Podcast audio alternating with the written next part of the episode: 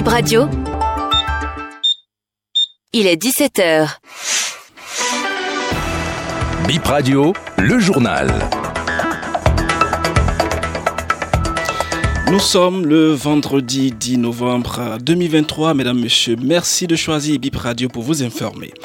Au sommaire de cette édition, Boni Yahi invite la communauté internationale à diligenter une mission au Bénin. Le cadre institutionnel mis en place par le président Patrice Talon dans la perspective des élections de 2026 n'est pas inclusif selon lui. La mosquée de Kadiaou est désormais ouverte après la médiation du chef de l'État Patrice Talon. Les fidèles musulmans ont assisté à la prière de ce vendredi en présence du représentant du chef de l'État. Et puis, Béranzin, l'intemporel est le titre d'un spectacle de théâtre musical musique et chorégraphie. Il est mis en scène par Tola Koukoui et sera présenté demain à l'Institut français de Cotonou.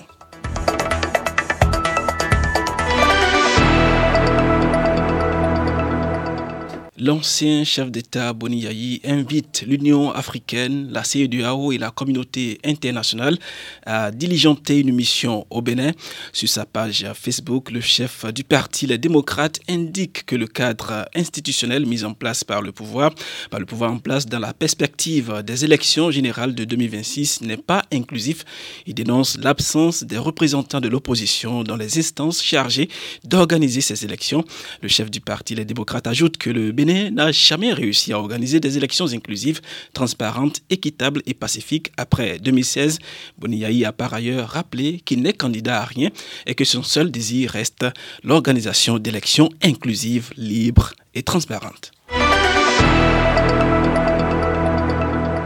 Une autre information en plus bref également, la mosquée de Kadiaou a été rouverte comme annoncé ce vendredi. La première prière après les mésententes y a été dite en présence du ministre Alassane Seydou de l'Intérieur et de la Sécurité publique. Selon nos sources, avant la dite prière, les messages de paix du président de l'Union islamique du Bénin, euh, du responsable du comité de gestion et de l'imam de la mosquée ont été passés. Par le biais du ministre, le gouvernement a invité les responsables de la mosquée Kadiaou à œuvrer pour la paix et la concorde. Tout autre chose à présent, la transformation numérique au Bénin était au cœur d'une conférence débat au ministère de l'économie et des finances.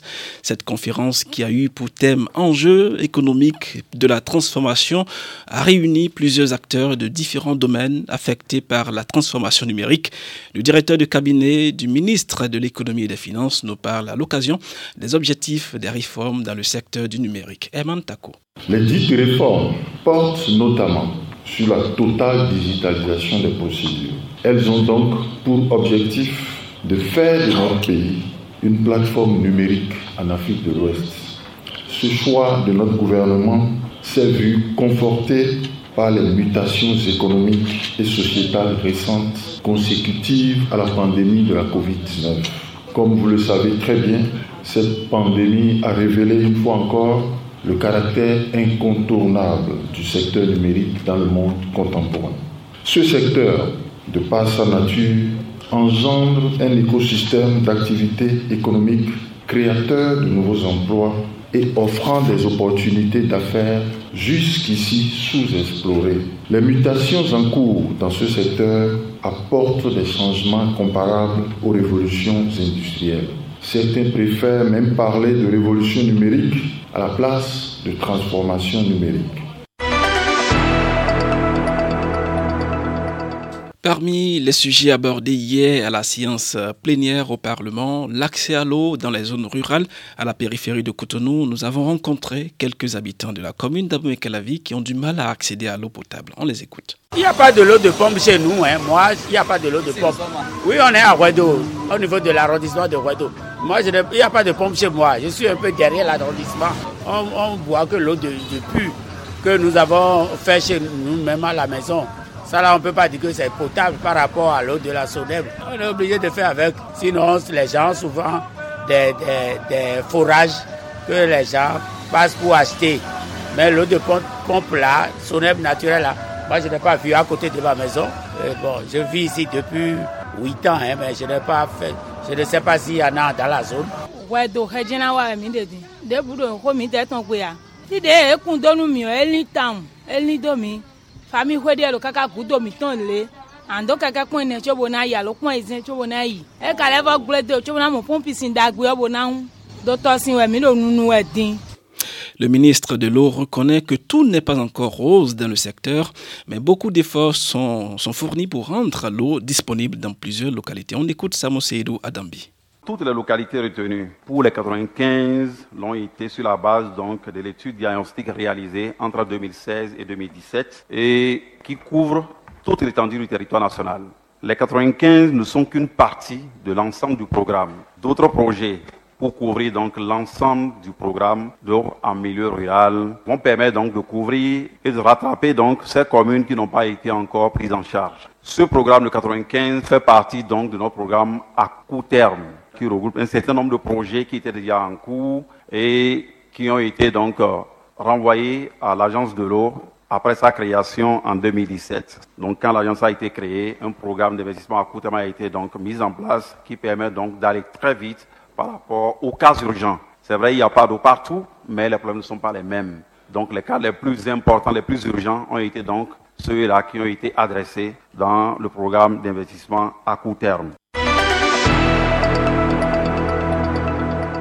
Une autre culture dans cette édition, l'Institut français de Cotonou accueille demain samedi un spectacle, un spectacle de théâtre, musique et chorégraphie intitulé Béanzin, l'intemporel. La mise en scène est assurée par Tola Koukoui.